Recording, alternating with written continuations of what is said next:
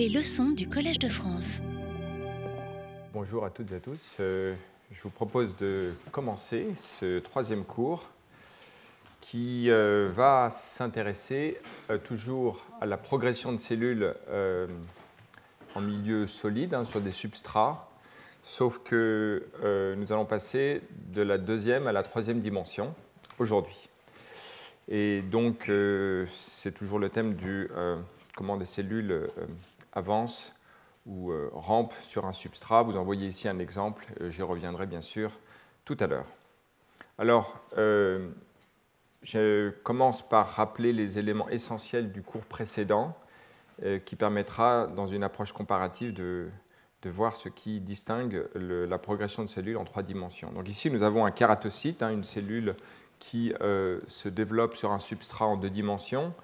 Et euh, nous avons vu donc les éléments essentiels pour expliquer la motilité. Tout d'abord, le mécanisme de production de force qui dépend de la polymérisation d'actine, le modèle de référence pour penser comment la nucléation d'actine est associée en fait à l'avancée du lamellipode, donc ce front de membrane que l'on voit ici dans cette microscopie en contraste de phase.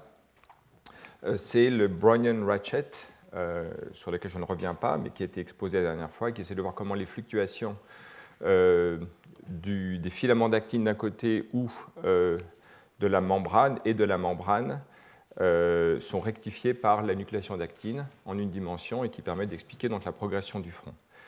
mais cette production de force par la nucléation d'actine n'est pas capable en elle-même de faire avancer la cellule, ça n'est pas couplé à un mécanisme d'adhésion.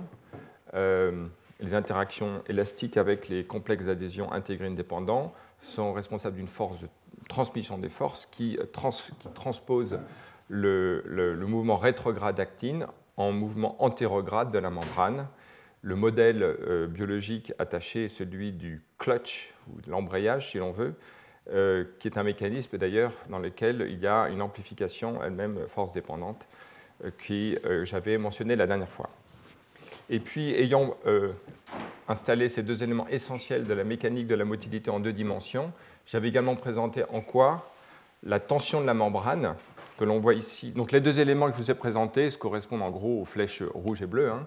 Euh, mais la tension de la membrane euh, qui existe en tout point en raison de la courbure de la membrane ici en deux dimensions euh, joue un rôle important d'un côté dans la production de force antérograde dans le contexte du Brownian-Ratchet model parce que disons que les fluctuations de la membrane sont elles-mêmes associées à la tension de la membrane.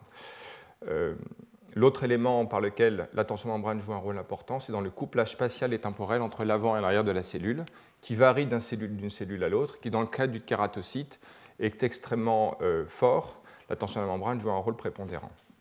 L'élément essentiel est bien sûr qu'en fait la tension de membrane elle-même est dépendante de la nucléation l'actine, donc on a plein d'interactions euh, rétroactives entre ces différents éléments qui rend en fait euh, l'étude du système à la fois complexe mais intéressante. Et justement, euh, pour parler de ces rétroactions, euh, il est important d'avoir à l'esprit deux types de, composantes qui régulent la motilité cellulaire. La première est l'adhésion et la deuxième est la tension de membrane. Il existe dans les deux cas une forme d'optimum.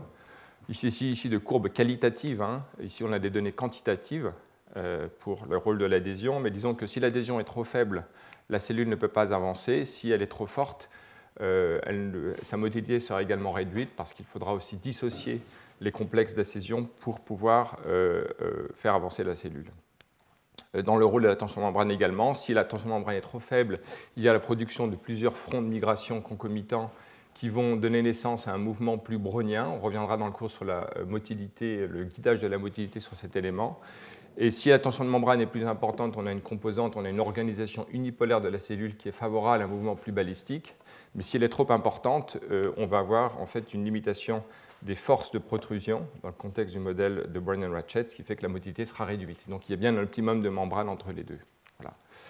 Et donc l'élément central, et qui sera donc un lien avec le sixième cours, c'est le fait que et comme on l'a vu la dernière fois, il y a des adaptations mécaniques du système en raison de ces rétroactions qui jouent un rôle important pour comprendre l'état, j'allais dire, à l'ordre zéro de la, motilité, de la motilité cellulaire, qui n'est pas un mouvement balistique, mais un mouvement plus brownien, une diffusion effective de la cellule, laquelle peut être régulée suivant les contextes pour orienter ou non la dynamique de la cellule.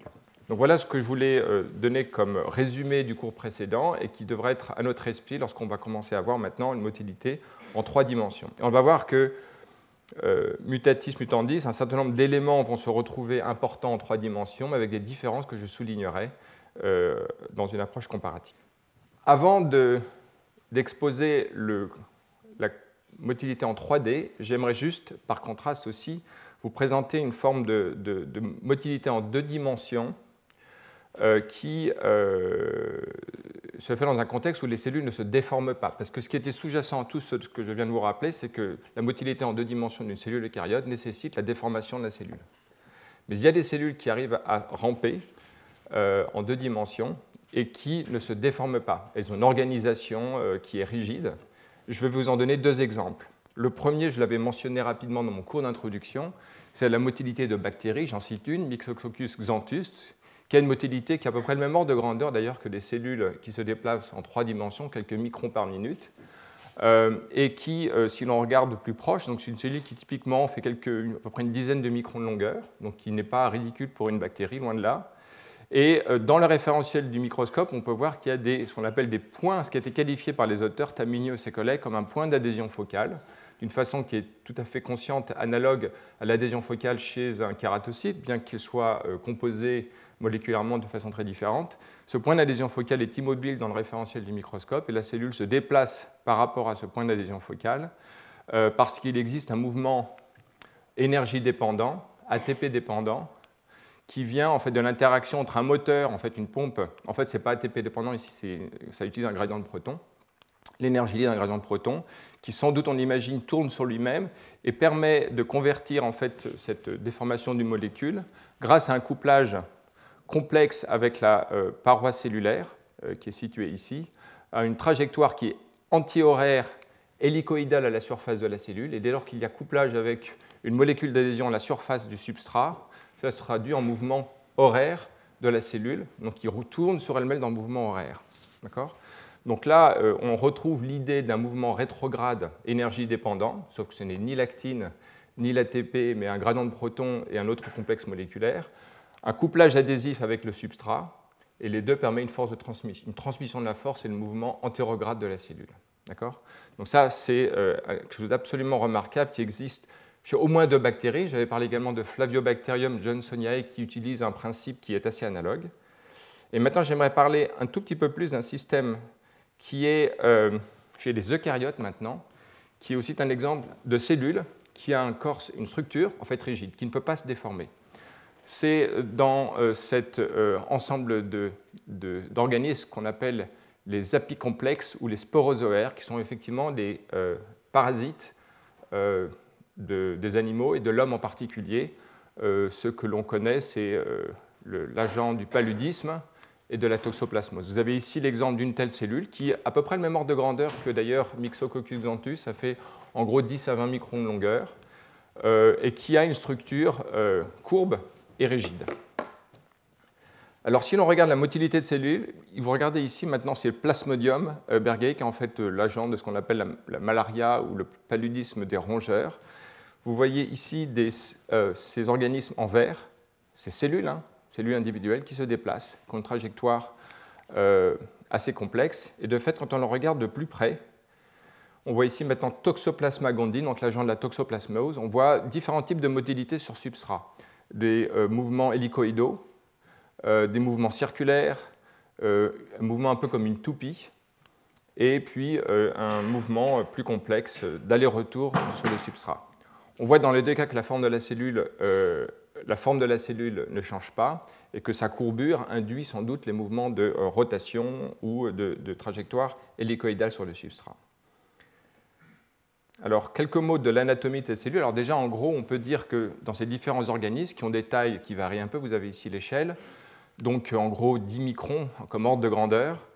Euh, ces organismes, ces cellules ont une structure qui est euh, non pas hélicoïdale, mais en tout cas courbe, imposée euh, par la structure des microtubules, ici en vert, qui ont une organisation anti-horaire, dont l'origine n'est pas très claire pour moi, mais qui en fait euh, est responsable de la rigidité de la cellule.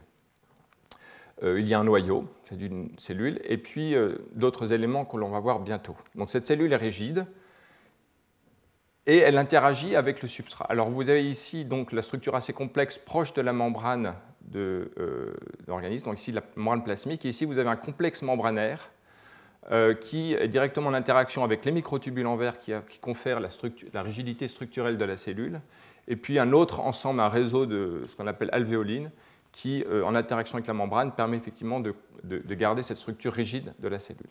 Mais le point qui est vraiment important pour nous, c'est de voir ce qui se passe à l'interface entre la membrane plasmique de cet euh, agent, comme la toxoplasmose, comme le, toxoplasme, et puis la membrane parasite de l'hôte avec lequel elle interagit. Euh, il y a des organelles qui sécrètent en orange, qui sécrètent une molécule d'adhésion, une molécule, oui, une molécule d'adhésion en orange, qui se retrouve donc à la surface de la membrane du toxoplasme, par exemple, situé ici. Euh, et cette molécule d'adhésion est en interaction avec des filaments d'actine. Et les filaments d'actine eux-mêmes sont en interaction avec des moteurs de myosine qui, en utilisant l'hydrolyse d'ATP, vont générer un écoulement de l'actine dans une certaine direction. Et puisqu'on a un couplage entre les molécules d'adhésion et des cellules à la surface de l'hôte, euh, le mouvement des filaments d'actine, comme on va le voir, euh, va générer en fait un mouvement dans l'autre direction de euh, la cellule par rapport au parasite, par rapport à l'hôte. Donc effectivement, l'idée, c'est qu'il y a un mouvement, euh, le, mouvement des filaments d'actine induit un mouvement vers la partie postérieure des molécules d'adhésine, et si elles sont couplées aux molécules de l'autre, situées ici en noir, cela générera donc un mouvement dans l'autre direction. Alors l'idée qu'un coulement d'actine puisse être induit par des moteurs moléculaires, qui est sont tout à fait différents de ce qu'on a vu lorsqu'on voyait le mouvement rétrograde d'actine dans le kératocyte ou les cellules qui avancent sur un substrat, est bien illustré dans ces expériences in vitro que l'on peut voir ici, où en fait on, met à la surface d'un substrat de verre des moteurs moléculaires de myosine, et l'on dépose dessus des filaments d'actine. Alors à l'instant T, on peut voir ces petits filaments d'actine qui sont euh, d'une fraction de micron. Mais si l'on regarde maintenant au cours du temps, on peut voir la trajectoire temporelle de ces euh, filaments d'actine et dont l'orientation est codée en, fonction, euh, en couleur en fonction de l'angle qu'ils ont. Et on voit ici donc un film. Euh, si l'on peut baisser peut-être un tout petit peu la lumière, sinon vous pourrez voir en tout cas qu'ils ont différentes directions, mais qui s'orientent petit à petit, on le voit bien dans cette image ici, qui s'orientent selon l'axe privilégié.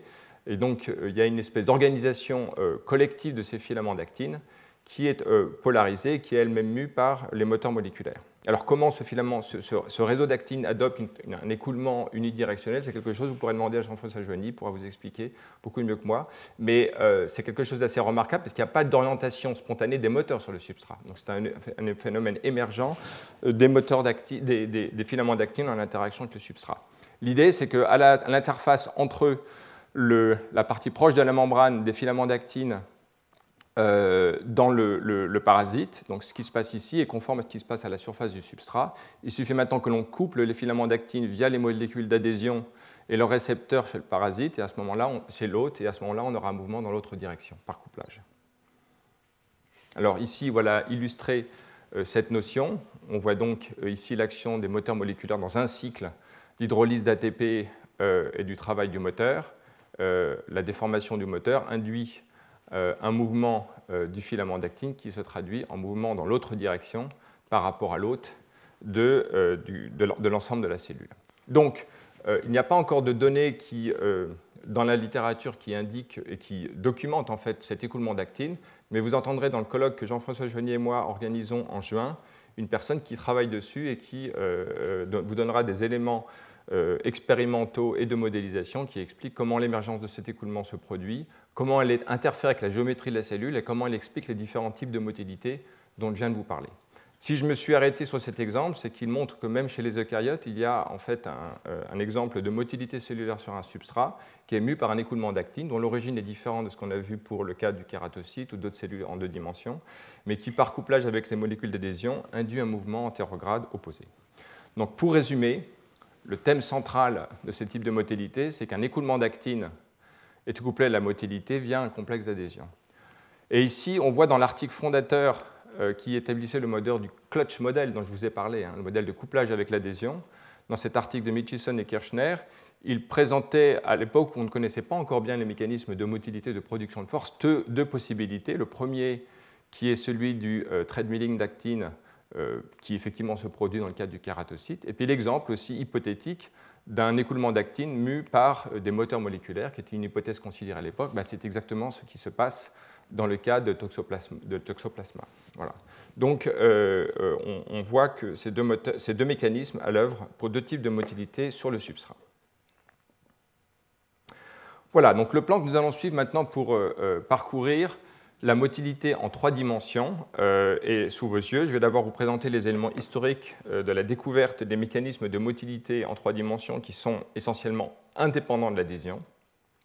Nous allons voir les mécanismes de propulsion. et puis, je dirai un mot à la fin sur l'origine évolutive de ce type de comportement cellulaire. Alors vous voyez ici un film euh, qui permet de voir que les systèmes in vitro en deux dimensions, euh, c'est magnifique, mais que c'est en fait assez éloigné de ce qui se passe lorsqu'on observe une cellule dans un organisme entier. Vous avez ici un neutrophile, donc une cellule du système immunitaire, qui est euh, située dans un gel de collagène marqué en orange. Et on voit bien ici donc que la cellule parcourt, se déforme et se déplace en trois dimensions que l'environnement est euh, complexe, vu qu'il n'est euh, euh, ni parfaitement uniforme, ni parfaitement isotrope. Et comme on le sait, notamment dans le cas des cellules du système immunitaire, ces cellules arrivent à parcourir très rapidement des distances importantes et à se repérer dans cet environnement complexe. Si l'on regarde de plus près dans ces images, le, déplacement de la cellule est associé en fait à une déformation locale du réseau de collagène. On voit ici en code de couleur les déplacements consécutifs en quelques secondes. Donc, euh, il va y avoir une interaction entre euh, ce réseau de collagène et la cellule, et c'est typiquement ce que l'on veut euh, expliquer et comprendre aujourd'hui. Alors, il y a un certain nombre d'éléments historiques qui ont indiqué qu'il y avait une motilité cellulaire qui, qui se produisait en trois dimensions et qui était d'une nature différente, essentiellement indépendante de l'adhésion, dont les mécanismes à l'époque commençaient à être connus.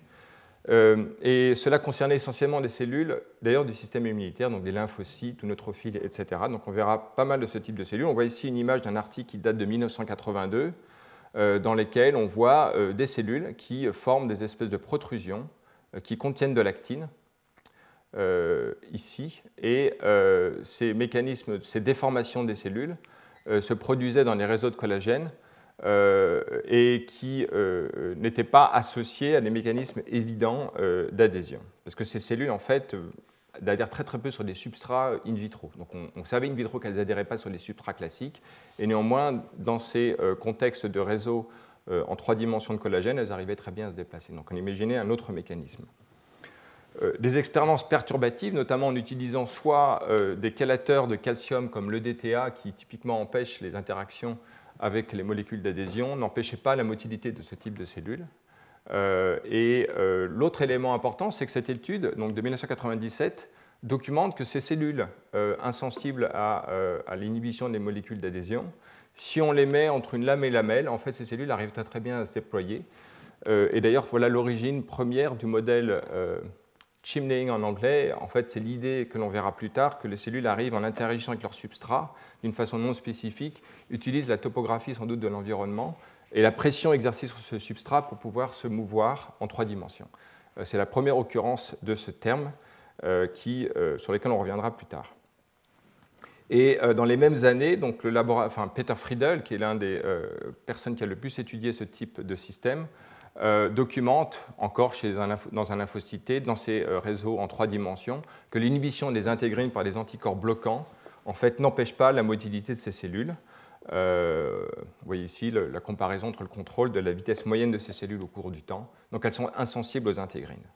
Donc voilà qui indiquait une motilité indépendante de l'adhésion, intégrine indépendant. Et sans doute l'article qui a le plus scellé en tout cas les, discussions euh, à cette époque est un article qui maintenant est d'un peu plus d'une dizaine d'années du laboratoire de Michael Sixt, qui montrait que in vivo, en fait, on pouvait complètement perturber génétiquement l'adhésion intégrée dépendante et des cellules dendritiques, donc des cellules aussi du système immunitaire, arriver à se déplacer normalement vers des réseaux lymphatiques. Donc vous avez ici en vert un réseau lymphatique, un vaisseau lymphatique, et euh, vous avez les trajectoires des cellules montrées ici en couleur, euh, tout à fait normales. Et dans un mutant euh, qui est mutant pour les intégrines ou pour la taline, une molécule qui fait un couplage avec l'actine, la vitesse de motilité de ces cellules est tout à fait normale. Dans un contexte en deux dimensions, ces cellules-là en fait, n'adhèrent pas à un substrat recouvert d'ICAM, une molécule d'adhésion, ou de fibronectine. C'est bien un mutant pour intégrine étaline qui fait ce à quoi on s'attend, c'est qu'elle est nécessaire à l'adhésion sur un substrat en deux dimensions.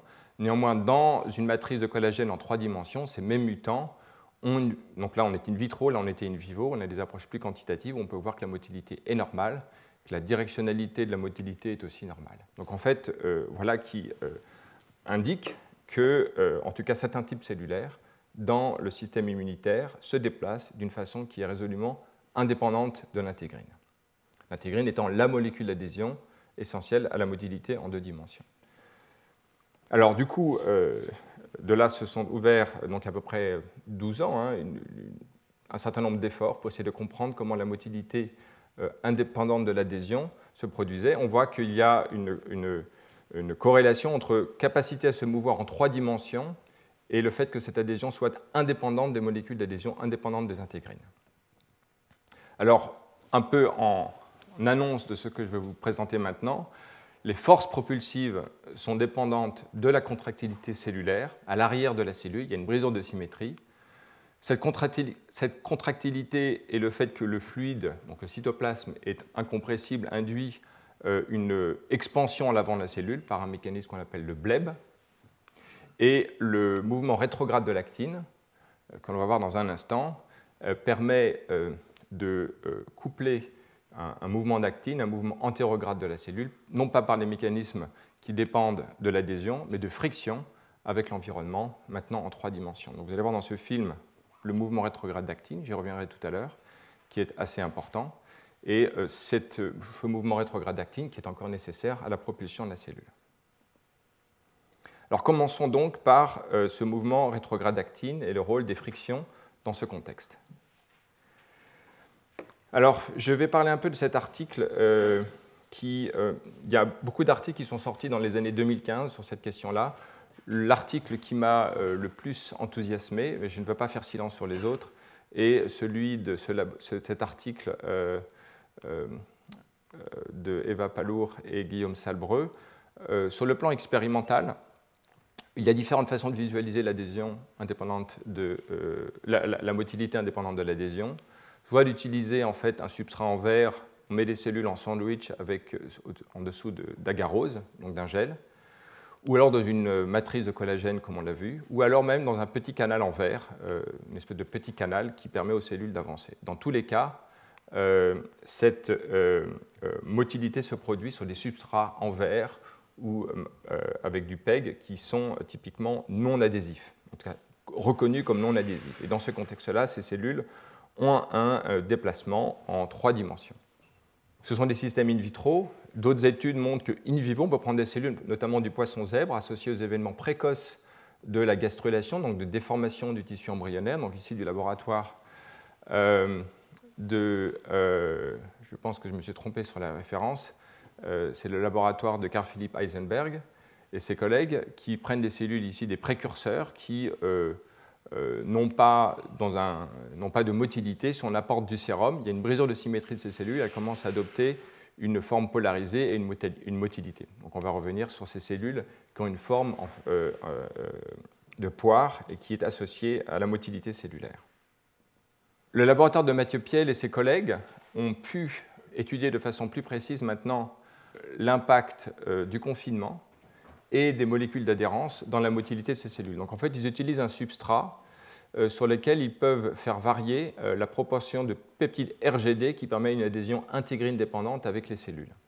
Donc en deux dimensions, alors qu'on augmente la proportion de ce peptide RGD, on augmente l'adhésion sur le substrat. Les auteurs montrent effectivement qu'il y a cette dépendance sur les molécules d'adhésion avec un optimum au milieu qui permet la progression de la cellule. On a ici le coefficient de diffusion et ici euh, la, vitesse, euh, la, vitesse, moyenne des cellules, et ici la persistance du mouvement.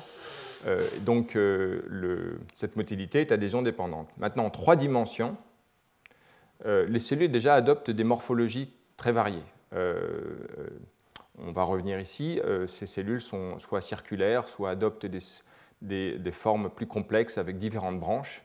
Et on va voir dans un instant que, indépendamment de ces différents types de morphologie, la motilité des cellules euh, dépend effectivement maintenant d'une façon tout à fait contre-intuitive des mécanismes d'adhésion. Alors, si vous euh, suivez euh, par le haut ce graphe, vous voyez ici un graphe qui, de façon qualitative, représente l'importance du confinement, qui est nul en haut et fort en bas, en ordonnée, et en abscisse l'adhésion qui est nulle ici et qui est forte à droite. Donc en haut, c'est en gros ce que je vous ai raconté la dernière fois, des cellules qui, à faible adhésion sans confinement, sont immobiles. Vous augmentez l'adhésion, elles augmentent leur motilité cellulaire. Et c'est ce que vous voyez ici à différentes échelles de temps. Vous avez ici en quelques minutes comment ces cellules-là, en E, euh, a changé de position. Euh, les différentes couleurs représentent la position de la cellule à différents moments. Si par contre maintenant vous euh, confinez ces cellules, alors d'une façon qui varie, si vous les confinez un peu elles vont toujours continuer à être un peu mobiles. C'est la cellule C ici qui change de position. Sa forme est plus complexe avec des protrusions dans différents endroits.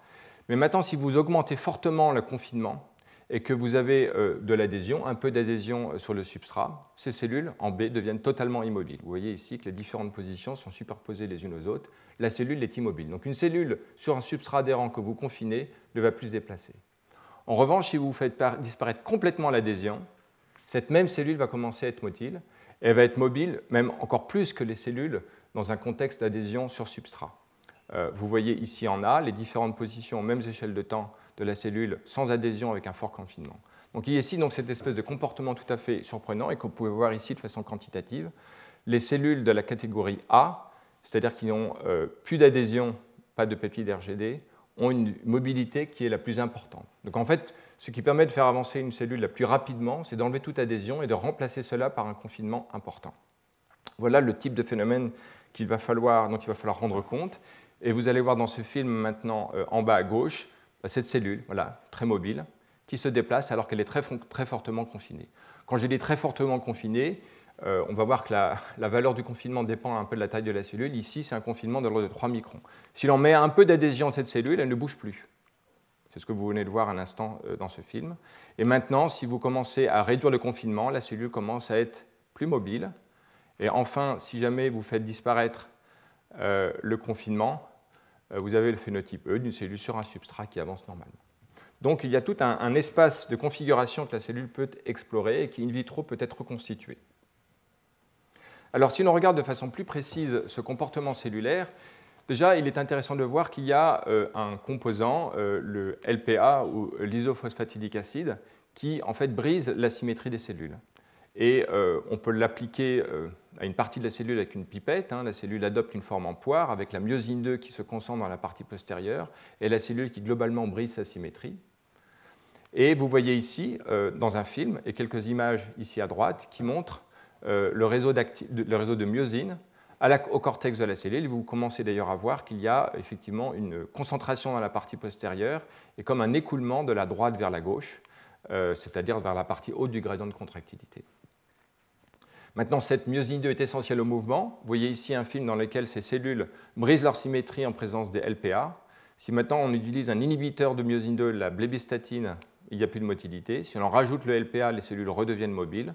Et si on rajoute encore la bulbistatine, les cellules redeviennent immobiles. Donc on a un système réversible, totalement dépendant de l'activité contractile de la myosine 2, qui est nécessaire à la motilité de ces cellules confinées qui n'ont plus de substrat adhésif.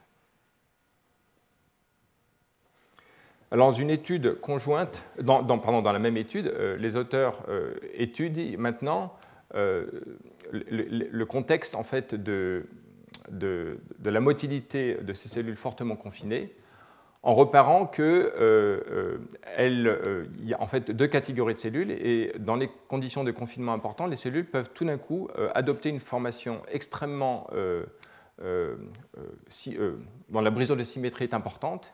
Vous voyez ici au tout début de ce film qui va revenir. Donc là, vous avez les cellules motiles, comme on vient de le voir. Mais dans un certain cas, la cellule, donc on va voir le film va arriver bientôt. On va avoir parmi les cellules qui sont immobiles parce que fortement confinées et sans adhésion, voilà, ces cellules qui ne font pas grand-chose, tout d'un coup, celle-ci voilà, va briser sa symétrie et se mettre à être mobile. Donc il y a aussi un phénomène d'émergence spontanée de ce type de motilité cellulaire, et qui est lié à la contractilité cellulaire. Effectivement, on peut augmenter cette fois-ci maintenant la contractilité cellulaire, et la proportion de cellules qui adoptent ce comportement euh, polarisé fortement motile augmente. Et si on n'a plus du tout de, contractilité cellulaire, avec le traitement par la blébistatine ou ici un autre inhibiteur de la contractilité, la motilité est réduite, la proportion de cellules comme ça est réduite. Les auteurs montrent qu'il y a une corrélation entre euh, la contractilité cellulaire mesurée par la tension corticale, mesurée par ce dispositif où la cellule est prise en sandwich dans un gel euh, exerçant une pression et qui donc déforme la cellule. Et la cellule elle-même déforme le gel, et donc on peut euh, remonter à la tension corticale de la cellule en mesurant la géométrie de la déformation du gel autour de la cellule, et donc il y a une corrélation entre les deux. Voilà, donc qui corrèle mouvement euh, fortement motile en confinement sans adhésion et tension corticale, activité de myosine 2 au cortex de la cellule. Alors il va falloir expliquer ce phénomène. Voilà ici donc la synthèse. les cellules les plus mobiles sont celles qui, en confinement, n'ont plus du tout d'adhésion. Elles adoptent ces formes extrêmement polarisées. le laboratoire de Heisenberg avait montré ce type de motilité cellulaire. Si on augmente encore la tension corticale, on a un comportement encore plus motile. Donc on peut voir ici qu'on se déplace le long d'un gradient où la force de la contractilité accélère ou augmente la vitesse d'adhésion des cellules. Et donc vous voyez ici en image une cellule adhésive sur substrat qui bouge lentement et qui, dans les mêmes conditions, si maintenant on la met en confinement sans adhésion, n'a plus de vinculine qui est liée normalement à l'adhésion intégrine dépendante, mais par contre on a la myosine 2 qui forme cet écoulement rétrograde d'actine. On voit ici l'actine qui s'écoule vers la partie postérieure de la cellule. Alors, euh, cette partie ici euh, qui est pas marquée correspond en gros au noyau de la cellule, qui se présente un peu comme une espèce de, quelque chose qui est traîné à l'arrière de la cellule. C'est une configuration assez anormale. Je ne suis pas sûr qu'elle soit totalement physiologique au sens où elle est observée in vitro, mais en tout cas, elle, permet elle peut être étudiée en détail. Alors voyons maintenant de quelle façon cet écoulement rétrograde d'actine permet le mouvement de la cellule euh, observés. Alors euh, ici, on voit donc euh, dans ces cellules qui sont donc confinées l'organisation polaire de la myosine, donc enrichie à la partie postérieure, ici en section sagittale et ici à la surface de la cellule, et puis l'actine, également plus enrichie dans la partie postérieure. Alors, les auteurs de cet article ici maintenant font varier l'interaction avec le substrat, et donc ils peuvent même mesurer un coefficient de friction euh, qui est euh, dans la valeur euh, évolue ici. Alors le chiffre étant plus petit, mais les ordres de grandeur, je mets mes lunettes pour pouvoir mieux lire, les ordres de grandeur, on est de l'ordre de 10 puissance 7 pascal seconde par mètre à gauche. Donc là, on a les substrats les plus, avec le plus de friction, avec d'interaction de friction avec le substrat, et qui sont l'ordre de 10 puissance 3 pascal seconde par mètre à droite. Donc le, coefficient de friction varie de façon substantielle. Et euh, on peut maintenant faire ce qu'on appelle un chymographe, c'est-à-dire qu'on le regarde en fait dans euh, l'espace et ici le temps en ordonnée, la dynamique de la myosine 2 dans ces différentes conditions. Et on peut voir ici, euh, dans ce chymographe, que les points focaux de myosine 2 au cortex de la cellule sont immobiles dans l'efférentiel du substrat, de telle sorte qu'ils donnent ces trajectoires au cours du temps qui sont verticales. Alors que quand la friction avec le substrat est réduite, on a un mouvement rétrograde dans le référentiel du substrat des particules de myosine 2, des, morceaux, des éléments du cortex, et qui est d'autant plus important que vers la droite, il n'y a même quasiment plus d'adhésion, euh, de, friction avec le substrat. Donc le coefficient de friction est euh, inversement proportionnel, à, la, euh, à la vitesse d'écoulement de l'actine dans le référentiel du substrat. Donc voilà qui est synthétisé ici. Euh, les forces de friction sont essentielles au mouvement et euh, d'une façon qui est quantitative. Alors le modèle mécanique euh, présenté dans cet article a les éléments suivants. Il y a un gradient de contractilité dans la cellule qui vient qui est associé à la distribution polaire de myosine 2 enrichie dans la partie postérieure de la cellule. Ce gradient de contractilité génère un écoulement du gel d'actine au, cortex de la cellule. Euh, donc en fait, on peut même exprimer donc, la vitesse de cet écoulement en fonction du gradient de euh, tension active sur le pourtour de la cellule. Grand L est donc la longueur de la cellule en interaction avec le substrat, et A la viscosité. Jean-François Joanny a donné hier un cours qui dérive comment cet écoulement peut se dériver des propriétés intrinsèques d'un gel d'actine. J'avais fait une présentation différente il y a quelques années plus adapté au biologisme mais qui intègre plus en détail les éléments de la mécanique qui permet d'expliquer ce type d'écoulement dépendant d'un gradient de tension corticale. Donc en gros, l'écoulement se fait vers la partie haute du gradient, donc effectivement il est situé vers la gauche quand myosine 2 est enrichi dans la partie postérieure. L'autre élément, donc ça c'est un écoulement qui se produit euh, de toute façon, et si jamais maintenant on associe maintenant une friction avec le substrat, il y a donc cette force de friction propulsive qui va jouer un rôle important, et on considère une autre force, interaction avec l'environnement, qui est en fait ici on a du liquide avec une pression et euh, il y a une force euh, de résistance visqueuse du fluide quand la cellule veut se déplacer vers la droite avec un coefficient alpha d qui est important. Donc les deux coefficients qui vont nous intéresser, c'est le coefficient de friction avec le substrat, alpha, dont on a vu dans la diapositive précédente comment expérimentalement il joue un rôle important, et alpha d qui est euh, donc la résistance visqueuse du fluide en interaction avec la cellule lorsqu'elle se déplace. Et donc, euh, on voit. Euh, alors, ce qui est important pour euh, mesurer les deux forces en, jeu, donc la force de friction est proportionnelle à la vitesse d'écoulement du gel d'actine au cortex de la cellule dans le référentiel du substrat avec lequel il y a des interactions de friction.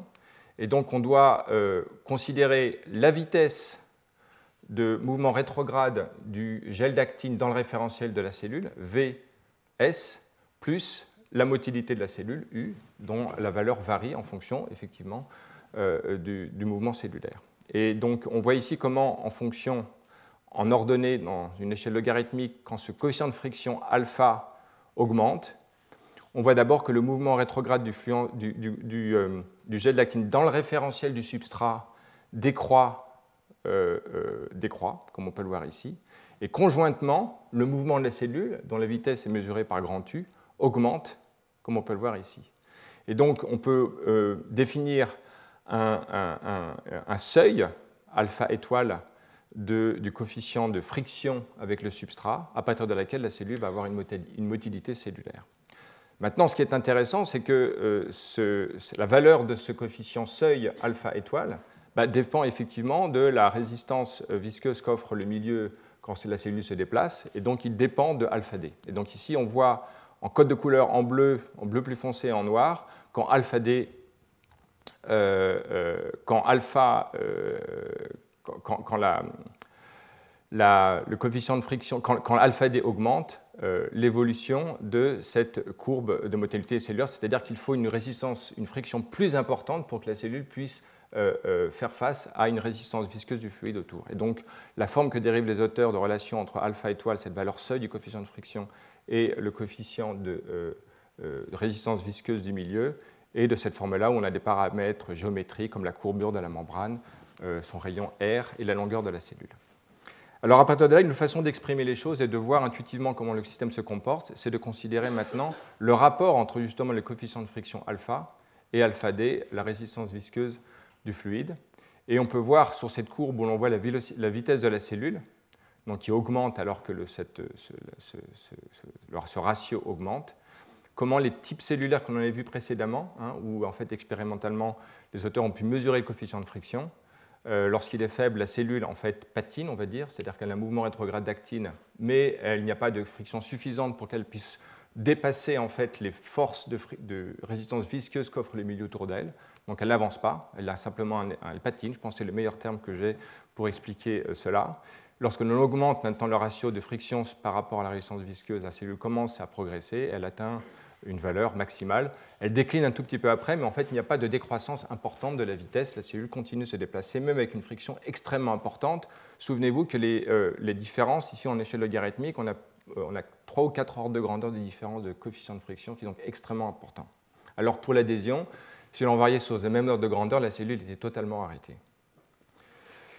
Alors dans cette autre étude conjointe sortie à peu près en même temps, euh, le modèle est en gros le même, euh, mais il y a un, point important souligné par ces auteurs qui aura son importance plus tard, c'est en fait, en, vertu même de ce euh, flux rétrograde d'actine, il y a une advection des composants qui permet l'activité de la myosine 2. Donc en fait, le gradient de myosine 2 est lui-même stabilisé par l'écoulement qu'il génère. Donc le système s'auto-stabilise.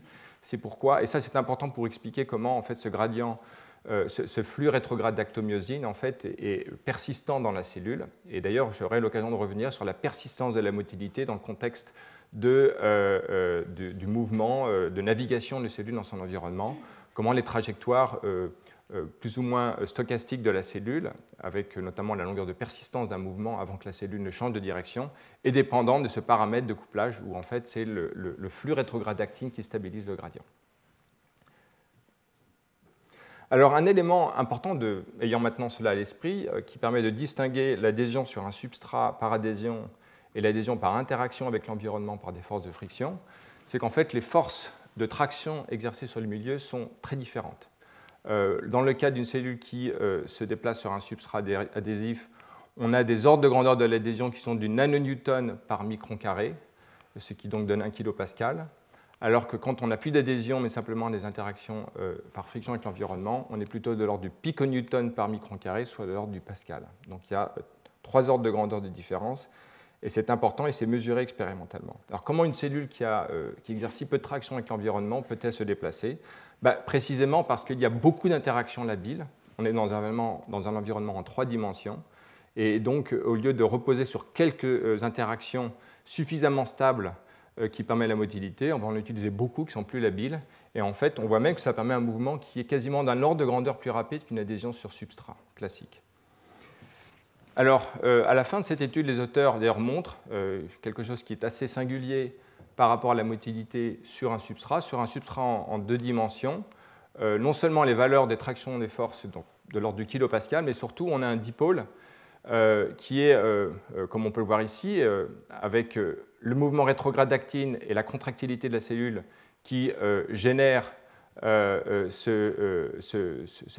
dipôle négatif alors que dès lors que l'on est sur un substrat euh, où on a simplement des interactions par friction avec l'environnement, on a un dipôle positif qui vient euh, du fait qu'on a à la fois on a donc une forme d'expansion modeste hein, de l'ordre du pascal hein, et non pas du kilopascal sur le substrat, euh, mais il est positif et qui reflète en fait à la fois la partie de la contraction postérieure de la cellule et les forces d'expansion dans la partie antérieure de la cellule, et puis la, résistance par friction sur le substrat. Donc euh, on peut dire de façon très schématique qu'une cellule sur un substrat en deux dimensions en fait tire ou euh, oui, tire son, substrat, puller, alors qu'en trois dimensions, euh, la cellule va plutôt pousser sur son environnement de façon qui est de l'ordre du pascal et non pas du kilopascal, donc beaucoup plus faible.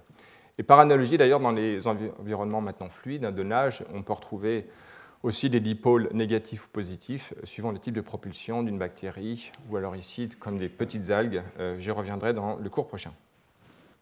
Donc voilà les différents ordres, euh, de grandeur de, traction sur l'environnement, et même de forme d'interaction avec l'environnement, dipôle négatif versus dipôle positif. Alors justement, pour résumer et comparer l'adhésion en deux dimensions sur un substrat adhésif ou sans adhésion, euh, on, euh, voit en fait que la différence, euh, dans les deux cas, en fait, on a un mouvement rétrograde d'actine. Dans un cas, il est généré par une nucléation à une partie antérieure très précise et des mécanismes de dépolyrisation qui peuvent être dans certains cas d'ailleurs dépendants de la myosine 2. Mais ici, l'écoulement d'actine est dépendant d'un gradient de contractilité dans la cellule, donc une brisure de symétrie de la cellule.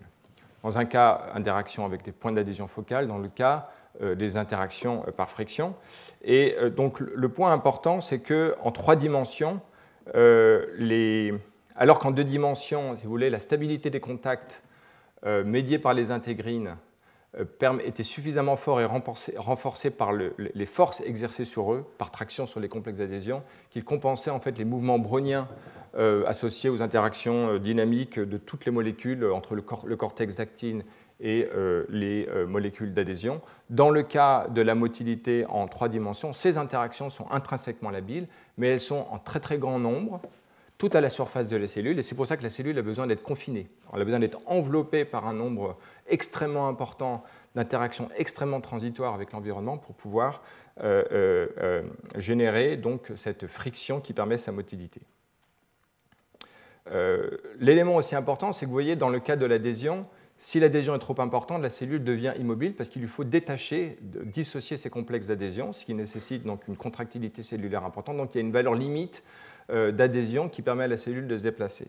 Mais ici, finalement, euh, comme les interactions sont extrêmement labiles, on, peut avoir une friction plus importante. En fait, la cellule va toujours être une situation où elle peut dissocier en fait, ces interactions très labiles. Et donc, même une très très forte friction permet à la cellule d'avancer tout à fait euh, normalement. Euh, et c'est pour ça donc qu'il n'y a pas de valeur plateau véritable dans la migration cellulaire alors que la migration augmente. Alors voilà qui concerne euh, le rôle de la friction. Ceci n'exclut pas une autre considération que l'on va voir maintenant, qui est l'idée que c'est la topographie de l'environnement qui joue un rôle important dans la motilité cellulaire, dans laquelle on ne va pas explicitement prendre en compte des interactions moléculaires labiles, mais plutôt la forme de l'environnement. Et donc cela vient d'expériences où en fait les auteurs donc ici du laboratoire de Michael Sixt, considère des lymphocytes T qui, sur substrat, ont une adhésion qui est adhésion dépendante. Dans un mutant pour taline, il n'y a plus d'adhésion, euh, quel que soit le substrat, fibronectine ou euh, ICAM. Et puis qui, euh, même en confinement, en situation de confinement, ces cellules dépendent de la taline pour se déplacer. Ils les mettent ici dans des capillaires, et en fait les cellules mutantes pour taline ne peuvent plus se déplacer. Comme quoi, tout ce que je viens de dire dépend beaucoup des types cellulaires. Ce n'est pas du tout universel. Il y a des cellules qui ont toujours besoin de l'adhésion. Néanmoins, si ces mêmes cellules, vous les mettez dans un, gel de, collagène en trois dimensions, ces cellules mutantes portalines vont se déplacer tout à fait normalement. C'est donc bien que le mécanisme de confinement par friction que l'on vient de voir n'est pas suffisant pour expliquer la motilité de certaines cellules. Euh, et donc, il s'agit de comprendre euh, quels sont les mécanismes qui sont à l'œuvre ici. Donc, vous voyez ici de façon quantitative, ces cellules mutantes pour taline ont un mouvement rétrograde d'actine dans le référentiel de la cellule, et donc il n'y a pas de friction, elles ne peuvent pas se déplacer, contrairement aux sauvages. Donc voilà, la question c'est quelles sont les propriétés d'une matrice euh, d'un gel en trois dimensions qui permet un déplacement d'une cellule euh, euh, qui, n'a pas d'adhésion. Et donc l'idée, euh, ça sera que ce soit la géométrie ou la topographie de l'environnement qui joue un rôle important. Alors les auteurs utilisent des expériences assez ingénieuses et bien qu'artificielles montrent en fait la potentialité du rôle de la géométrie dans la motilité cellulaire. Donc vous allez voir un film bientôt, mais je vous présente ici le, le, contexte expérimental. Vous avez un tube en verre avec lequel les cellules ne peuvent euh, avec lesquelles les cellules peuvent interagir. Donc ici, une cellule sauvage et en bas, une cellule mutante pour taline. Donc ces cellules ne peuvent plus avoir d'adhésion avec le substrat. vous allez voir que cette cellule sauvage va se déplacer, alors que cette cellule mutante pour taline ne peut plus se déplacer. Vous voyez ici la quantification. Par contre, si vous mettez ces cellules maintenant, si vous les faites entrer dans un environnement qui a ces espèces de rugosité, en fait par des espèces d'indentation du, canal, du tube, hein, des espèces de stries, à ce moment-là, les cellules vont pouvoir se déplacer dans cet environnement alors qu'elles ne le pouvaient pas dans un environnement lisse. Et donc vous allez voir ici la cellule contrôle qui se déplace, les mutantes pour taline ne se déplacent pas. Si maintenant vous les mettez dans un environnement avec des stries, ces cellules mutantes pour taline se sont déplacées normalement ici, donc le film va revenir. Cellule immobile parce que mutante pour taline, elle n'a pas d'adhésion avec le substrat. Là, elle se déplace normalement, et quand elle arrive dans le capillaire, dans la partie du capillaire qui est lisse, la cellule est bloquée. Donc la cellule utilise une propriété dans l'environnement strié du capillaire pour se déplacer. Donc un modèle physique est présenté par les auteurs qui euh, qualitativement se présente de la façon suivante. Donc si on considère, donc on a une cellule qui est en interaction avec cet environnement strié, donc ici sinusoïdal, on a un gel d'actine euh, avec un gradient de contractilité euh, de la cellule qui permet l'écoulement rétrograde de l'actine comme on l'a vu précédemment. Si jamais on était dans un contexte, comme on l'a vu dire précédemment, où en fait il n'y a pas de, de, stries euh, dans l'environnement, euh, et, si jamais d'ailleurs il n'y avait même pas d'écoulement d'actine, en fait les forces normales s'annulent, il n'y a donc évidemment pas de mouvement. Lorsque l'on a un mouvement rétrograde d'actine et ses striations, euh, à ce moment-là, le, cisaillement, les contraintes de cisaillement qui sont imposées au gel d'actine en rouge en raison de la courbure de l'environnement euh, par équilibre des forces, en fait, euh, euh, voit s'opposer en fait, un gradient de pression qui génère une force normale, de telle sorte qu'elle soit située, si l'écoulement est vers la gauche, située comme ça dans cette partie de la déformation et plus faible ici. Et donc si on intègre sur l'ensemble de la surface, on a une force de propulsion qui vient de cet environnement strié qui euh, permettent de faire avancer la cellule et dont les auteurs expriment la forme, qui a un certain nombre de paramètres géométriques, la vitesse d'écoulement du réseau, euh, du gel d'actine, V0, la longueur d'interaction avec le substrat, la viscosité du gel. Et ici, donc, le ratio entre l'épaisseur du gel et puis la longueur caractéristique de la striation. Jean-François Joigny reviendra en détail sur cet article dans un de ses cours plus tard et corrigera d'ailleurs, si j'ai bien compris, la valeur de l'exposant 6 ici, mais ce n'est pas quelque chose sur lequel je voudrais m'arrêter. Vraiment, euh, le point important, c'est ici, on voit, d'après cette expression de la force de propulsion, deux euh, dépendances. La première, la dépendance de la vitesse d'écoulement du réseau. Plus il est important, plus la motilité euh, est importante, ce qui est assez intuitif. Et l'autre, c'est qu'il est inversement proportionnel à la longueur de la striation, paramètre qui peut être modifié expérimentalement, comme on va le voir. Alors déjà, pour raisonner un peu en ordre de grandeur, les auteurs font ce petit calcul dans leurs données supplémentaires euh, donc avec une viscosité de l'ordre de 10 puissance 5 pascal seconde, une vitesse de l'ordre de 1 à 10 microns par minute qui est observée pour ces, euh, gels d'actine, et euh, des longueurs donc de striation qui varient entre 5 et 25 microns, des paramètres en fait de la largeur du capillaire de 10 microns et des cellules qui en gros font 20 microns de longueur.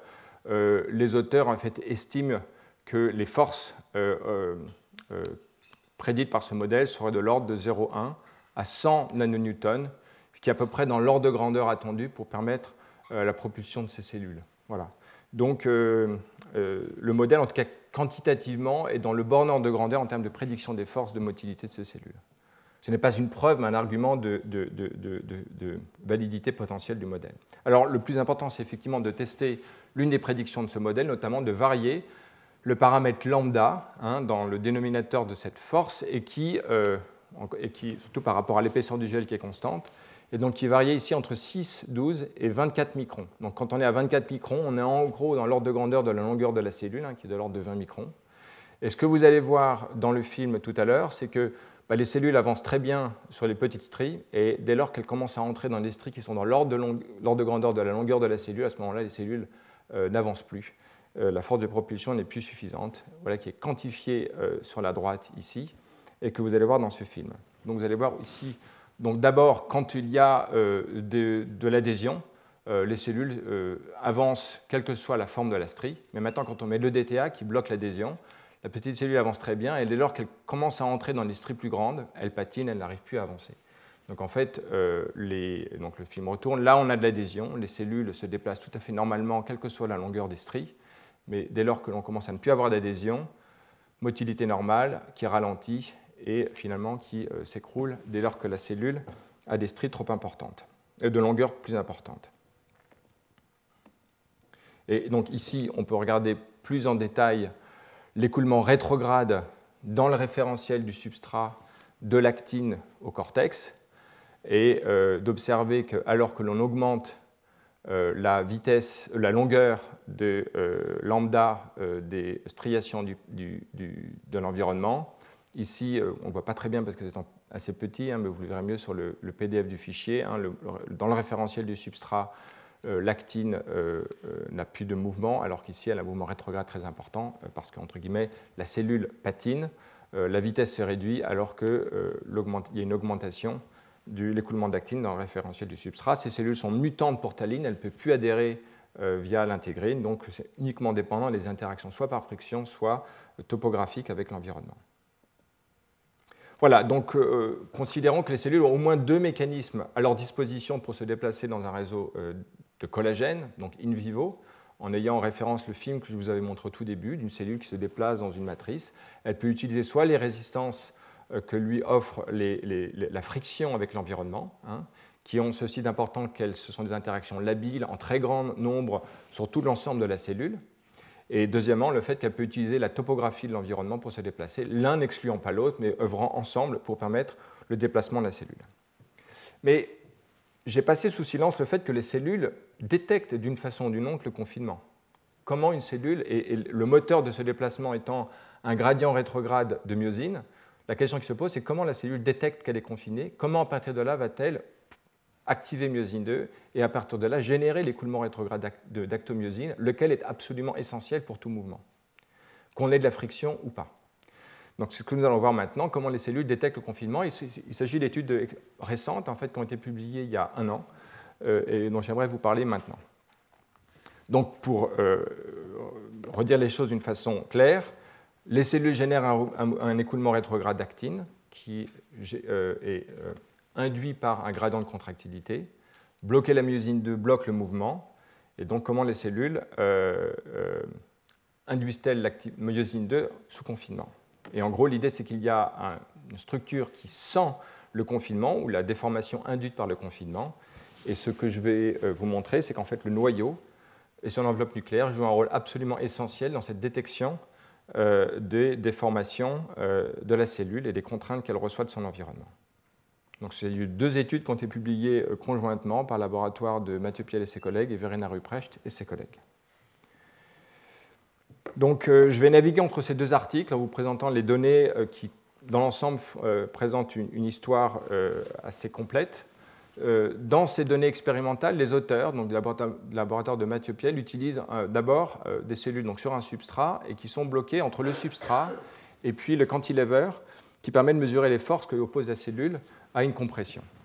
Et donc les auteurs peuvent descendre le cantilever et donc déformer petit à petit la cellule et voir la force qu'oppose la cellule. Et donc on voit qu'il y a une espèce de valeur seuil, euh, la cellule qui fait en gros 20 microns de diamètre lorsqu'elle n'a pas de contrainte, une espèce de sphère de 20 microns. Lorsqu'elle est comprimée à peu près de moitié, de l'ordre de 10 microns, euh, il n'y a pas de réponse particulière de la cellule. Quand j'entends réponse de la cellule, j'entends en fait spécifiquement activation de myosine 2 au cortex. On va voir cela dans un instant.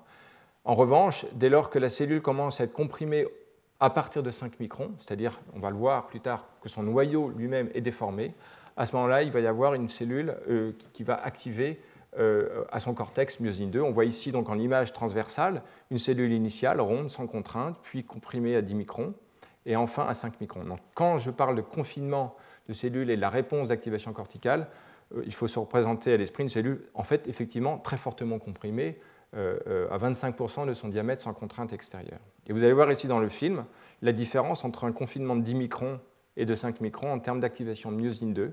Euh, on va voir donc un petit film. Et ce que vous allez voir, c'est qu'effectivement, cette cellule va augmenter myosine 2 euh, au cours du temps, en, peu de temps, euh, dans ces conditions de confinement, mais pas dans celle-ci.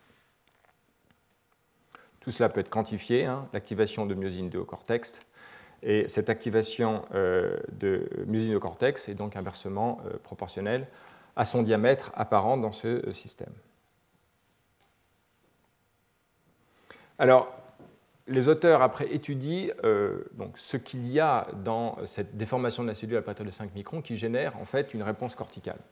Euh, et euh, ils excluent par toute une série d'inhibiteurs dont j'ai donné les détails ici, mais en gros, ils utilisent des inhibiteurs qui bloquent le calcium extracellulaire. Et ces, ces, paramètres ne jouent pas du tout sur l'activation de myosine 2, ce qui en fait joue un rôle déterminant dans l'activation de myosine 2 dans les cellules c'est le calcium intracellulaire et euh, des molécules qui sont impliquées dans l'interaction entre euh, l'enveloppe euh, nucléaire et le réticulum endoplasmique qui lui est en fait associé directement dans la membrane. Et dès lors qu'on bloque ces interactions, on bloque la réponse de la cellule en activant myosine 2. Alors les auteurs étudient maintenant plus précisément du coup, la forme du noyau et notamment en particulier la structure de l'enveloppe nucléaire qui, euh, quand les cellules ne sont pas contraintes à ces, convolutions assez importantes hein, de repliement, euh, comme on peut le voir ici, et dès lors que la cellule est euh, comprimée à 5 microns, elle, n'a plus du tout de, elle a une structure beaucoup plus lisse. Donc il mesure ce qu'ils appellent l'excès du périmètre de la cellule, hein, qui est très important ici et faible là. Et on peut voir que lorsque cette valeur, que ce paramètre en fait décroît au fur, et à mesure du confinement, et donc et donc, on peut voir ici, dans le petit film à droite, l'évolution sous confinement de cette structure de l'enveloppe nucléaire qui, en fait, se déplie, perd ses repliements et adopte une configuration beaucoup plus lisse. Et euh, une belle expérience permet de montrer en fait que la présence du noyau est essentielle à la réponse cellulaire. Ils font ce qu'ils appellent des cytoplastes, c'est-à-dire en gros des cellules sans noyau. Et euh, les cellules sans noyau, ici, alors, vous voyez ici donc une cellule sans noyau. En bleu, vous voyez par DAPI le marquage du noyau. Donc, vous avez entre guillemets deux cellules, l'une avec un noyau, l'autre sans noyau. ils peuvent comparer ces deux cellules et montrer que la présence du noyau est essentielle pour l'activation de la myosine 2 et de la tension corticale qui se mesure par la force exercée sur le cantilever qui comprime la cellule. Donc le noyau est essentiel. Et une autre façon de le voir, c'est de prendre une cellule en l'appliquant une contrainte et en voyant si jamais on contraint simplement le cortex de la cellule ou la partie où il y a son noyau, si jamais on a une réponse d'activation de myosine 2, voilà, si on n'a qu'une contrainte de la partie où il y a le cortex en noyau, la cellule n'active pas myosine 2. Si en revanche on exprime la moitié où le noyau est situé, il y a une activation de myosine 2 euh, qui est quantifiée. Donc ce n'est pas une réponse globale d'une partie du cortex dans une cellule qui a un noyau, mais c'est une réponse qui nécessite comme senseur la présence du noyau lui-même qui doit être déformé. Alors il y avait un article il y a quelques années qui avait montré que l'enveloppe nucléaire, en fait, son étirement, euh, euh, activait euh, en fait une molécule qui s'appelle phospholipase A2, d'accord, laquelle est sensible donc, à la déformation du noyau. Donc les auteurs ont étudié cette molécule et montré qu'effectivement, lorsque la cellule est comprimée à 5 microns, il y a une activation de, de CPLA2, donc cette molécule, ce qui suggère que cela joue un rôle important dans la réponse de la cellule. L'autre étude montre que, effectivement, si on inactive CPLA2, euh, on inhibe en fait la réponse d'activation de myosine 2 au cortex de la cellule, ce qui peut être sauvé si on réapporte donc, cette molécule. Et enfin, si on bloque même l'export nucléaire de cette molécule, donc si on augmente son enrichissement dans le noyau, effectivement la cellule répond de façon maximum à l'activation de myosine 2. Donc en fait, à ce stade, la cellule est comprimée, elle, euh, elle déforme son enveloppe nucléaire, et cette déformation de l'enveloppe nucléaire active CPLA2. CPLA2 est nécessaire à l'activation de myosine 2. De quelle façon?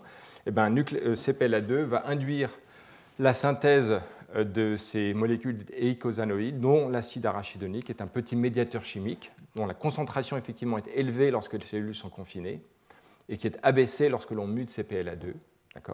Donc là, on a une chaîne d'activation moléculaire qui part de la déformation de l'enveloppe nucléaire, induit l'activation de CPLA2, l'acide arachidonique, et qui après va activer myosine. Donc le modèle de travail des auteurs des deux études, c'est de dire en gros que la cellule, lorsqu'elle est comprimée, euh, déforme son enveloppe nucléaire, que les contraintes exercées sur la membrane de l'enveloppe nucléaire va activer des euh, canaux ioniques sensibles euh, à la tension. il y en existe un certain nombre, on en avait parlé dans les cours précédents, lequel va libérer en fait du calcium intracellulaire, dont on a vu l'importance dans le processus, et qui va activer myosine 2. Il y a un certain nombre d'enzymes qui activent myosine 2 en réponse au calcium intracellulaire. Ça, c'est assez bien connu.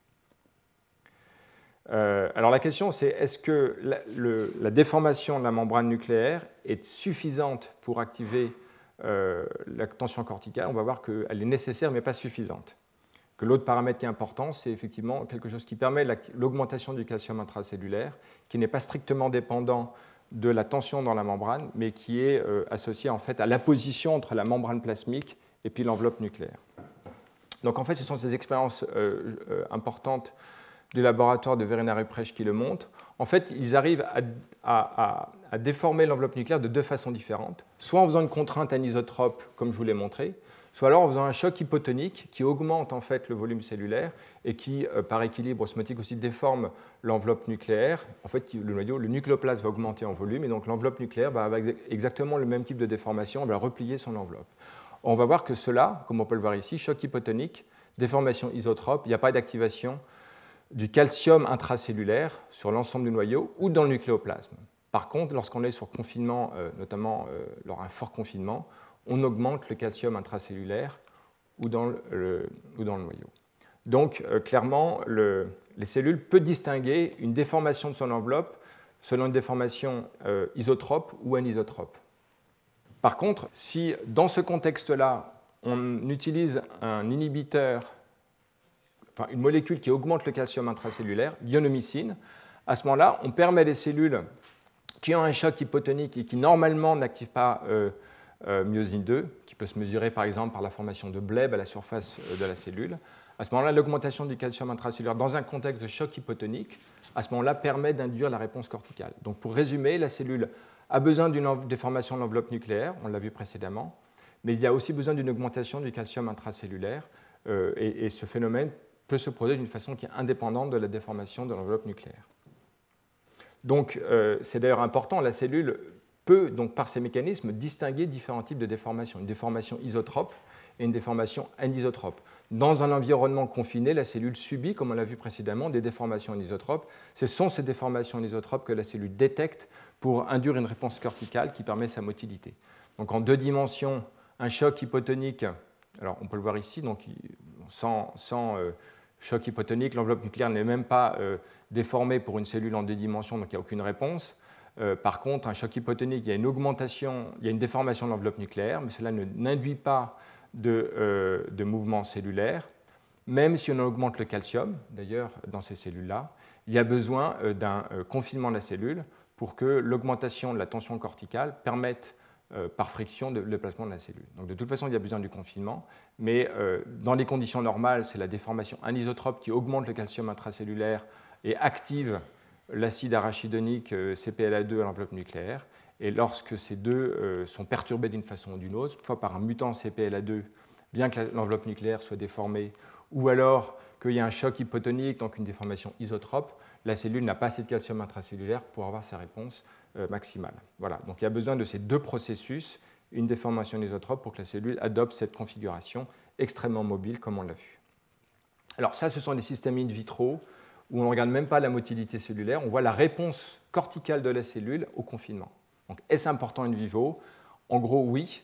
Euh, il y a ce premier euh, type d'étude expérimentale qui montre que ce paramètre est directement corrélé à la motilité cellulaire. En gros, dans les petits canaux euh, de fluidique, les cellules sont injectées et donc euh, euh, leurs noyaux connaissent une déformation, laquelle est corrélée directement à l'activation de la myosine 2 dans les cellules. Et on peut voir ici donc la mesure de l'excès de périmètre qui, lorsque le périmètre est plus important, les cellules sont moins, l'enveloppe nucléaire est moins déformée, et donc myosine 2 est plus activée dès lors que cette valeur est faible. Euh, comme on peut le voir ici. Donc on a ici l'activation de myosine 2 euh, qui corrèle avec une faible valeur de ce paramètre d'enveloppe nucléaire qui est plus euh, déplié.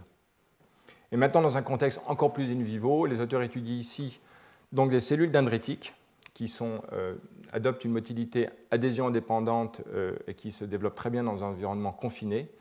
et donc on peut le voir ici, hein, la vitesse augmente alors que la, la déformation des cellules sous confinement est importante. Alors la valeur nominale n'est pas les mêmes qu'avant parce que ce sont des cellules plus petites et qui donc doivent être plus comprimées encore, 3 microns pour que leur noyau s'est déformé. On a ici les projections temporelles de déplacement euh, de cellules qui sont euh, dans une, une, souris sauvage ou une série dans laquelle il y a une mutation pour CPLA2, donc cette enzyme qui est située à l'enveloppe nucléaire, qui est activée par les déformations d'enveloppe nucléaire. On voyait ici que les cellules, on, les, euh, donc on a une projection temporelle qui, se, qui est, dont le temps est, est présenté sous forme d'une évolution selon un code de couleur. Euh, euh, vous avez ici un film qui va vous montrer la dynamique réelle. Donc ici, une cellule sauvage avec des mouvements hein, dans une souris sauvage.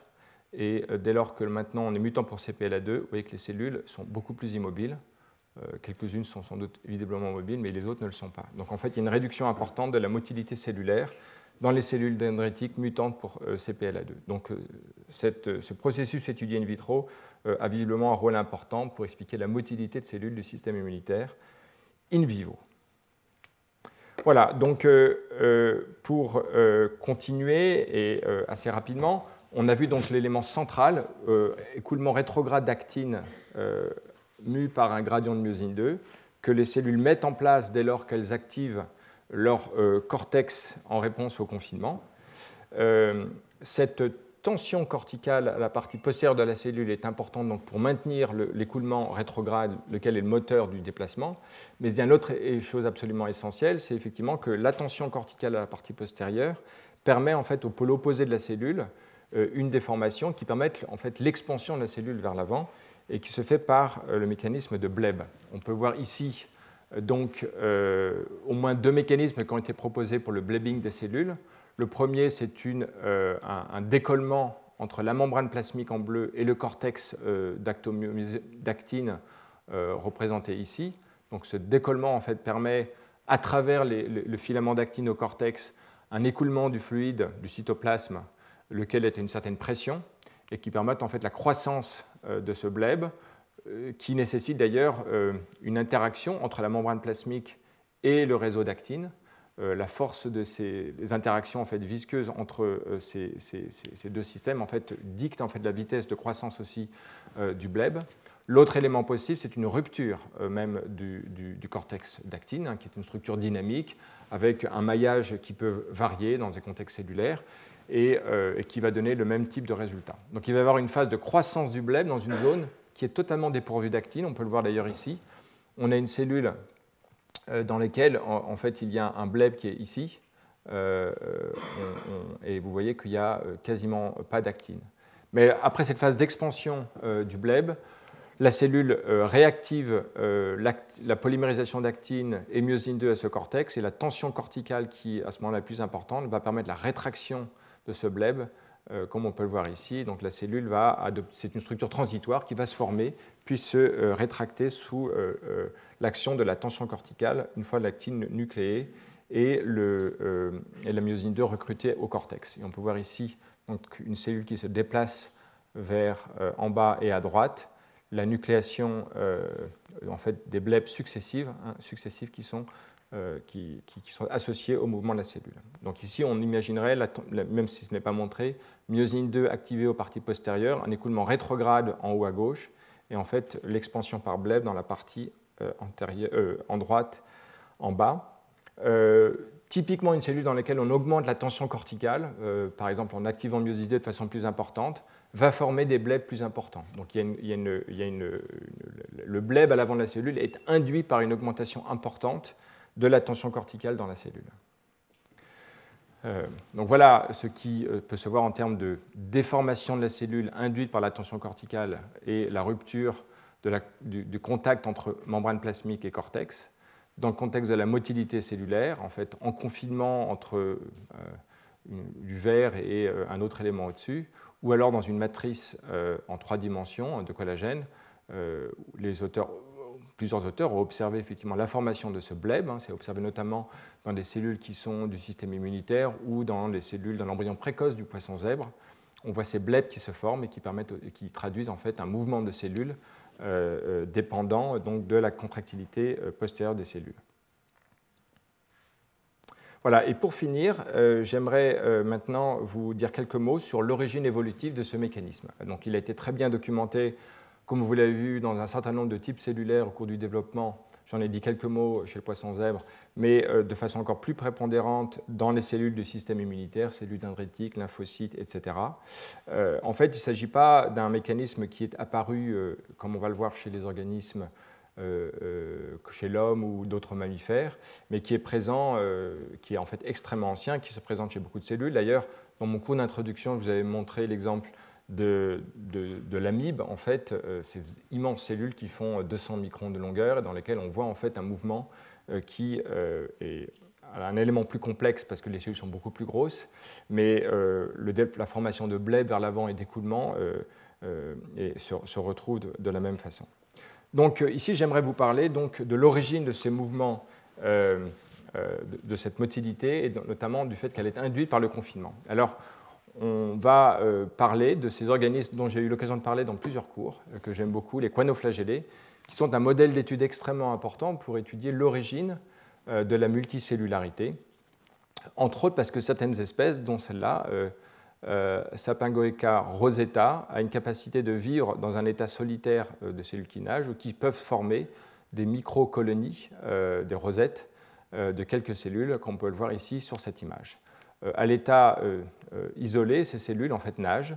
elles vivent en milieu aqueux, elles ont un flagelle et puis une espèce de couronne de petits filaments. Ces, cellules sont donc motiles, mais comme on va le voir, euh, lorsqu'on les confine, vont peuvent adopter un mouvement euh, euh, de type améboïde qui est associé à la formation de bleb et qui permet donc aux cellules de se déplacer.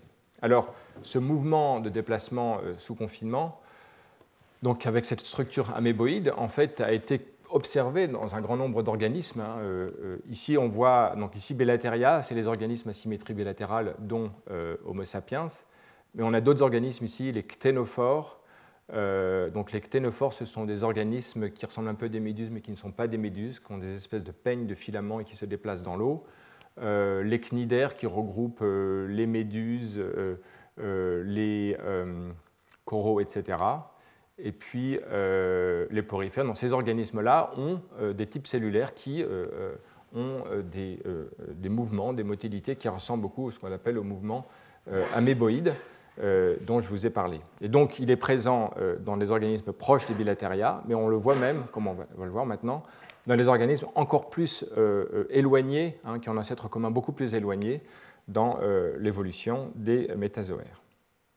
Ici, ce sont des organismes pluricellulaires, et là, on va parler d'un organisme unicellulaire qui adopte néanmoins un comportement multicellulaire transitoire. Alors ici, vous voyez donc cette espèce euh, qui donc peut nager. Vous voyez ici un film qui montre une cellule. Alors voilà un peu le, contexte. Hein. Euh, on a une lamelle. Les cellules peuvent nager. En fait, certaines sont euh, attachées au substrat, donc elles sont immobiles. Et puis, un beau jour, elles décident de partir, de nager. Et donc, elles disparaissent du plan d'imagerie. Donc, on voit ici un, puis deux, puis trois cellules attachées au substrat qui vont se mettre à nager. Donc ça, c'est l'évolution normale de cellules qui euh, euh, nagent dans l'environnement aqueux. Néanmoins, ces mêmes cellules, si maintenant on les comprime, alors on les comprime fortement, hein, euh, donc les auteurs passent, les cellules sont beaucoup plus petites que celles que l'on a vues précédemment, hein, on passe de confinement de 5 microns où les cellules en fait n'ont pas de déformation du tout parce qu'elles-mêmes leur diamètre est de l'ordre de 5 microns, et on descend jusqu'à 1 micron où les cellules donc, sont donc fortement aplaties. Et ce que l'on observe, c'est qu'on euh, regarde donc la, formation de protrusions chez ces cellules qui augmente fortement avec euh, le, confinement. Donc ça, c'est quantifié ici. Alors, de quelle protrusion parle-t-on? Ben, Vous voyez ici une cellule qui, donc, avant son confinement, pendant son confinement, on voit qu'au cortex de la cellule, il y a ici, par la flèche noire, la formation de protrusions qui ressemblent en tout point au bleb. Euh, on va voir tout à l'heure donc, la présence d'actine et myosine dans ces structures hein, qui se euh, euh, qui euh, sont donc arrondis au pourtour de la cellule. Et si l'on enlève le confinement, la cellule réadopte sa configuration où elle a son flagelle, sa corolle, et donc se remet à nager. Donc on a une cellule qui nage, qu'on comprime, qui en gros devient une amibe, et dans laquelle on enlève le substrat, le confinement, et elle redevient une cellule qui nage. Donc un comportement alternatif. Alors effectivement, ces structures ont toutes les caractéristiques d'un bleb. En particulier, vous voyez ici à droite l'exemple euh, d'une structure qui ressemble à un bleb. Vous voyez ici, quand on marque l'actine, que cette structure, qui euh, en fait n'a pas de marquage d'actine, on peut voir ici la quantification de la fluorescence, hein, au début qui est assez uniforme, et puis au, cours du bleb, en fait, cette structure est pauvre en actine. Voilà une signature caractéristique d'un bleb, elle vient d'un décollement de la membrane par rapport euh, au cortex. Et puis après, l'actine est de nouveau nucléée, comme on peut le voir ici, c'est ce qu'on voit dans les quantifications, et petit à petit, la structure d'ailleurs va se rétracter en réponse au recrutement de la myosine 2 à ce cortex. Et c'est ce qui, est euh, observé ici. Donc maintenant, les auteurs étudient l'activation de la myosine 2 au cortex de ces cellules. Et l'on peut voir que, euh, ici, par ces petites flèches, que la myosine 2 est activée au cortex de ces cellules lorsqu'elles sont fortement confinées. Donc ces cellules ont des blebs classiques et euh, on, peut voir maintenant que les cellules sont motiles elles sont motiles. On peut voir ici donc, dans un confinement de l'ordre de 2 microns euh, l'évolution euh, de la vitesse de mouvement de ces cellules. Ici, les cellules sont confinées dans cette partie-là, et donc les cellules vont quitter la zone de confinement, se déplacer jusqu'en dans la partie non confinée. Donc ce déplacement typique, on voit ici un, zoom, hein, une cellule qui est confinée, qui va former un bleb, qui va se déplacer, puis qui va sortir de la zone de confinement. Donc, euh, les auteurs spéculent sur euh, l'idée que euh, cette capacité qu'ont les cellules coanoflagellées qui nagent de répondre, de sentir un confinement et de, se déplacer par un mouvement tout à fait conforme, même si là n'a pas été allusé dans autant de détails à ce qu'on a vu précédemment, serait une stratégie pour échapper à des prédateurs. Et donc l'origine possible de la motilité en, sous confinement serait en fait le, une, dérivée en fait, d'une fonction très ancestrale d'échappement en fait, à une contrainte dans un environnement euh, euh, divers ou varié.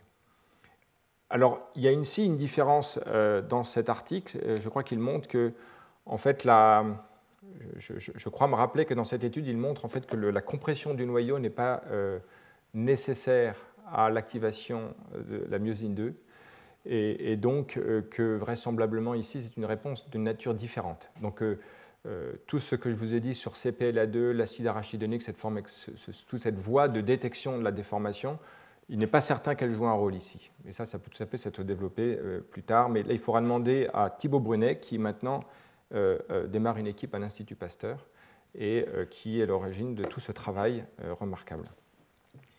Alors, ce n'est pas simplement une quinoflagellée isolée dont je vous ai parlé. En fait, les auteurs montrent maintenant que toute une série d'espèces différentes de quinoflagellées euh, qui ont ces formes caractéristiques de flagelles, couroles, euh, voilà, différentes espèces, si on les confine toutes réponses euh, d'une façon ou d'une autre en formant des blebs et avec un comportement motile.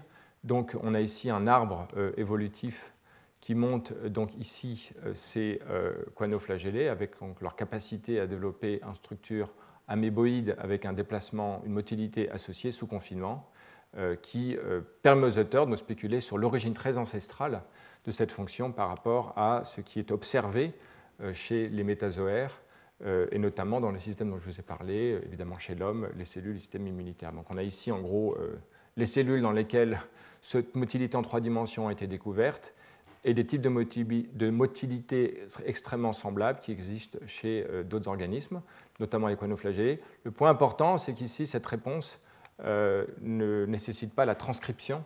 Donc, il s'agit de quelque chose qui est sans doute simplement lié à l'activation du cortex. Vous savez, le cortex actomyosine, on l'a vu à différents moments dans les cours précédents, d'autres années, est un système excitable. Hein. Une déformation peut rapidement activer myosine 2, stabiliser. Euh, donc il n'y a pas forcément besoin d'un mécanisme complexe du style euh, déformation de l'enveloppe nucléaire pour activer un cortex d'actine. Dans les embryons de drosophile qu'on étudie, si on comprime les cellules, eh bien, elles activent myosine 2 très facilement. Donc ça peut être une fonction extrêmement ancestrale qui serait à l'œuvre dans le cas de ces cellules. Voilà, donc euh, euh, ici ma diapo de conclusion. J'aimerais souligner euh, finalement dans cette forme un peu de, dessin, vous voyez qu'on retrouve des éléments communs entre l'adhésion, entre la motilité en deux dimensions qui nécessite un couplage fort par des interactions moléculaires, je dirais pas stable, mais en tout cas suffisamment stable pour permettre la transmission des forces qui couple donc le mouvement rétrograde d'actine en mouvement de propulsion antérieure. Euh, dans le cadre d'une motilité en trois dimensions, on va s'affranchir de cette interaction élastique forte, euh, elle-même force dépendante en 2D, et on va utiliser beaucoup plus d'interactions labiles euh, et interactions de type friction avec l'environnement ou la topographie de l'environnement, les deux étant conjoints pour permettre le mouvement d'une cellule. Alors ce qui est important, puisque je vous ai parlé de cellules du système immunitaire, ces cellules, à vrai dire, naviguent dans un environnement qui contient des molécules d'adhésion par endroits de différentes natures, qui présente une topographie complexe, avec lequel des frictions sont à l'œuvre. Donc en fait, une cellule sauvage normale dans un organisme entier va utiliser très vraisemblablement au même moment ou alternativement différents types de mécanismes de motilité qui sont dans certains cas de façon prépondérante adhésion dépendante, dans d'autres cas plutôt friction dépendante, et dans les troisièmes euh, pourront utiliser la topographie. Donc ne voyez pas ça comme des mécanismes d'exclusion, euh, mais plutôt des mécanismes superposés potentiellement, ou en tout cas dont la part respective peut évoluer en fonction du temps, et qui permet en fait véritablement à la cellule d'exploiter la complexité de l'environnement pour, euh, se, pour, avancer, se repérer, et euh, on verra plus précisément cela dans les deux cours qui, euh, concluront cette année sur le, guidage de la cellule dans son environnement complexe qui a ses signaux mécaniques et chimiques. Voilà, donc c'était donc le deuxième cours sur la mécanique du mouvement cellulaire. Le troisième cours sur la mécanique du mouvement, en fait, parlera de deux choses de façon prépondérante de nage, mais je parlerai avant de la marche de cellules. C'est un type de motilité euh, qui se présente chez plein d'organismes, qui n'est ni euh, une cellule qui rampe, ni une cellule qui nage, une cellule qui a interagi avec son substrat par la marche. C'est assez euh, surprenant et qui montre en fait la diversité des, modalités mises à disposition des cellules pour interagir avec l'environnement et se déplacer. Voilà, je vous remercie. Retrouvez tous les contenus du Collège de France sur www.colège-2-france.fr.